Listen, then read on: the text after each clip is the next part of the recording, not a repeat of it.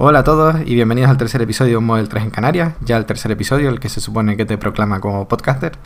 Me gustaría contar algo más alegre en, esta, en este episodio, pero la verdad es que se titula Hold Your Horses. Eh, Hold Your Horses, sí. Está, vamos, tranquilicémonos, que no hay prisa. Terminamos el último episodio hablando de cómo había conseguido tener una factura de Tesla para el Model 3 de los 3.000 euros facturada a Canarias con el IVA, pero resulta que esto no sirve, porque Tesla directamente bloquea la venta, no es algo de que no esté bien hecha la factura, sino que directamente al ver una dirección de Canarias bloquea la venta. lo que sucedió fue lo siguiente, vi que empezaban a llamar a las personas, sobre todo aquellas que querían financiación, para ver dónde iban a recoger el coche, la financiación que iban a tener y todo esto. Y yo, como no me pude esperar, llamé a Tesla y pregunté qué, iba a pasar conmigo. Y me dijeron, después de confirmarlo, que mi venta había sido bloqueada. Bloqueada a nivel de ellos. Directamente, dirección en Canarias y queda bloqueada. No la cancelan directamente, pero queda bloqueada. O sea, hasta que no se solucionara lo de Canarias, no tenían previsto llamarme. Entonces me, recomendaron cancelar la, reserva, obviamente, cancelar los 3.000 euros. Así lo hice, me, han devuelto ya los 3.000 euros sin ningún tipo de problema. Y hemos quedado con que me llamarán cuando por fin se sepa algo del tema de Canarias. Y lo que he sacado en conclusión es que no se puede reservar un Model 3 para Canarias por mucho que lo intentes. Si lo haces por medio de la web de Reserva Española, aunque pongas dirección de facturación Islas Canarias, te la van a bloquear, nunca te va a llegar ese coche. ¿Qué otras cosas he probado? Comprarla con una dirección de península. Pero fui a, en Madrid, fui a hablar con la agencia tributaria, la, la delegación especial en Madrid que lleva vamos, que lleva estos casos y de hecho me pasaron con un experto en, en IHIC y todo. Y aunque no queda muy claro si se podría hacer una factura a una dirección madrileña y yo reclamar el IVA, me han recomendado encarecidamente que no lo haga porque que en la factura aparezca la dirección madrileña da a suponer que yo resido en Madrid y eso podría ser excusa suficiente para no devolver el IVA nunca. Obviamente no estamos hablando de una cantidad como para jugársela y además también tenemos que pagar un, impuesto al llegar a Canarias, por lo que estaríamos pagando un doble tipo impositivo que nos tendrían que devolver, pero en realidad a lo mejor no tenemos derechos a, a que nos lo devuelvan si hacemos la factura a Canarias.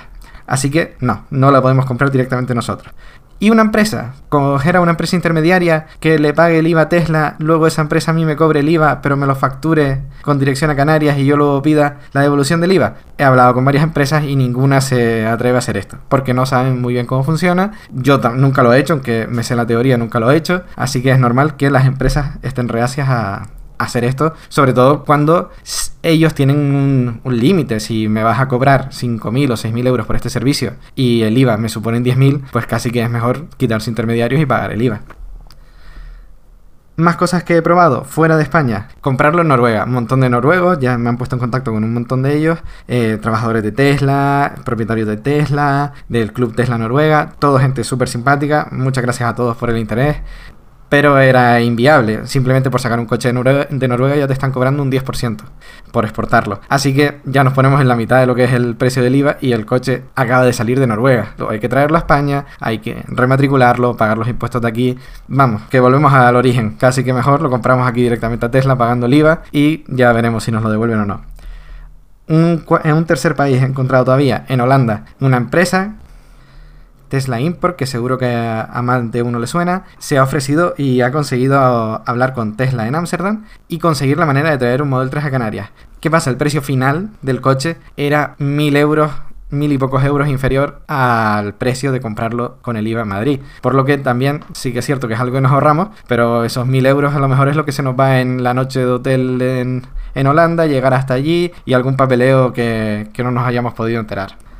Así que tras probarlo todo, de verdad que no se me ha ocurrido ninguna otra forma. He probado dentro de España, he probado dentro de la Unión Europea, he probado en un país fuera de la Unión Europea y no hay posibilidades. También miré un poco lo de traerlo a Estados Unidos, pero al ser una versión diferente y no estar homologada aquí, mm, ya era muchísimo, muchísimo papeleo y muchísimo dinero en transportes y adaptaciones y de todo. Así que toca recurrir al plan B. ¿Cuál es el plan B? Esperar. Esperar a que por fin Tesla resuelva los problemas con los canarios y nos ofrezca una manera de comprarlo y tenerlo en Canarias de una forma ya no solo eh, legal y, correcta, sino, cómoda directamente con Tesla. No, no seremos los primeros en tener un Tesla Model 3 en España, pero bueno, desde Tesla nos han avisado de que sí, que sí, que sí, que sí, que sí, que sí, que llegarán. ¿Cuándo? No se sabe. ¿Cómo? Tampoco se sabe. Sí que es cierto que he hablado por Twitter con con Jorge Milbrum de Tesla, es el encargado para España y Portugal. Y aparte de muy amable al responderme por Twitter, me ha asegurado eso, de que los Tesla Model 3 llegarán a Canarias tarde o temprano y que posiblemente lo hagan como tienen ahora con el Model S y el Model X a través de Tilburg, sin impuestos y nosotros mismos gestionarnos lo que es el transporte de Holanda hasta Canarias. Pero para sorpresa de todos, tenemos buenas noticias, y es que la página web de Other Europe, la que se supone que nosotros tenemos que usar para hacer una reserva, ha cambiado, se ha actualizado con la nueva, con la nueva imagen que tienen ya las otras webs pues, de España, de Portugal, de Francia, de Noruega. Cambia la imagen, es simplemente un cambio de imagen, pero es el mismo cambio de imagen que hubo justo antes de que se abrieran por fin eh, las configuraciones y para poder hacer el pedido final. Así que esto nos anima mucho porque no estaba para nada previsto que se abriera en el mes de enero el configurador para Other Europe y es de suponer que se han cambiado la web es con previsión de, de que algo se está moviendo. De hecho, una de las cosas que más me alegra de que se haya actualizado es que ha desaparecido aquella frase, aquel disclaimer que decía que las entregas se empezarían para la segunda mitad de 2019. Ahora ya esta frase no está. Podemos pensar que es para la segunda mitad de 2019, podemos pensar que será antes, no lo sabemos, pero al menos ya han quitado esa coletilla. Respecto a cuándo podremos hacer la reserva a los Canarios, porque la web se ha actualizado, pero no han añadido la posibilidad de hacer una reserva para las Islas Canarias. Yo me imagino, quiero pensar, que podremos reservar el Model 3 cuando por fin se pueda configurar un pedido de Other Europe, que en ese momento sea cuando por fin abran las reservas y más que reservas directamente los pedidos para Model 3 a Canarias. ¿Cuándo va a ser esto? Según Tesla, puede ser mañana, puede ser la semana que viene, puede ser dentro de un mes, puede ser dentro de seis meses.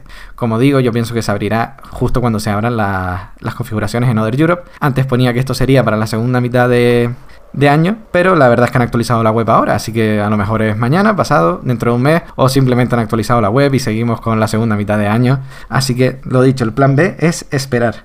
Cosas buenas que tiene, que tiene tener que esperar. Pues lo primero es que no vamos a recibir las primeras unidades, que no es por ser pesimista, pero sí que es cierto que Tesla, al ser una de las empresas constructoras de coches y llevar menos tiempo en esto, su ratio de coches con fallos, con el tiempo que se pasa cada Tesla en el taller, es superior a otras marcas que mm, hacen coches ya sin darse cuenta y no tienen por qué pasar por el taller a no ser que pase algo muy grave. Es un consuelo que podemos tener los canarios, saber que las unidades que nos lleguen pues serán unidades que como ocurrió con el Model S y con el Model X, a más unidades salen de cada uno de los modelos, más errores se ven y más errores se corrigen, simplemente eso. También hay que tener en cuenta que si se nos abre el configurador para la segunda mitad de año, ya podremos elegir directamente las versiones Standard Range y, la Medium, medium, ¿eh? medium Range. Por si alguien iba a tener que esperar directamente a eso, pues en realidad no pierde ningún tiempo respecto a los de España, porque se supone que estas dos versiones mm, de batería más, más reducida y precio más reducido también llegarían más adelante en 2019.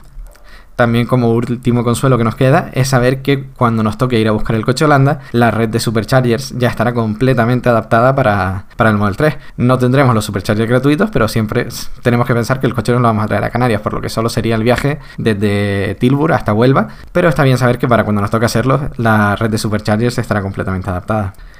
Y por supuesto, además nos van a esperar para tener el Model 3. Más tiempo les estamos dando a la competencia y quién sabe, a lo mejor nos termina gustando más otro modelo. Los precios también bajarán, que puede que tengamos la posibilidad de pedir el Model 3 dentro de un par de meses y nada se haya movido. Pero si es para la segunda mitad de año, es posible que hagamos nuevos modelos y que nos, nos convenzan otros. Creo que no hay mucho más que decir. El mensaje de este episodio es ese, plan B, toca esperar. No se me ocurrió ninguna manera, por ningún lado, ni de ninguna forma, el tener el Model 3 en Canarias. Más allá del que ya he dicho, si alguien quiere comprarse el Model 3, simplemente tiene que venir a Madrid, lo compra con una dirección madrileña. si le piden que se empadrone, pues se empadrona un mes o dos en una casa de un familiar o de un amigo. Se compra el coche, se lo lleva a Canarias, en Canarias se vuelve a empadronar, en Canarias paga los impuestos del Model 3 y si no te devuelven el IVA, ya eso yo no lo garantizo para nada y dudo que lo devuelvan habiéndolo comprado como madrileño. En cualquier caso, supondría que el Model 3 más barato que se vende ahora mismo en España, podríamos tenerlo puesto en Canarias con todos los impuestos, tanto los de Península como los de Canarias, más el transporte desde Madrid a Canarias, por 63.000 euros. Esto es el modelo básico.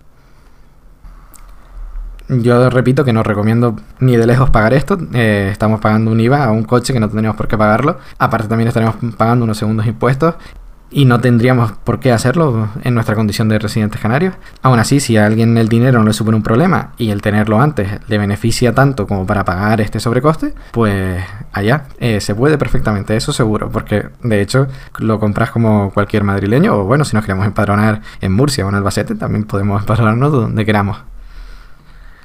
Respecto al podcast, estoy viendo muy buena acogida, estoy viendo que los canarios estamos ansiosos por tener el Model 3 y que no soy el único, ni mucho menos. Así que me alegro de haber promovido algo de esto. Por supuesto, habrá más episodios, pero tampoco puedo garantizar cuándo. Igual que no dice Tesla cuándo estará disponible el Model 3 para Canarias, yo te digo que no sé cuándo será el próximo episodio. A lo mejor es mañana, porque abren el configurador, a lo mejor es dentro de una semana, a lo mejor dentro de un mes, o a lo mejor no nos vemos ya hasta la segunda mitad de año de 2019. En cualquier caso, muchas gracias por escucharme. Me alegra que este episodio me haya quedado bastante más corto, así no se hace tan pesado escucharme hablar y para cualquier consulta que tengas dejo mi dato de contacto en las notas del programa. Un saludo y hasta el próximo episodio.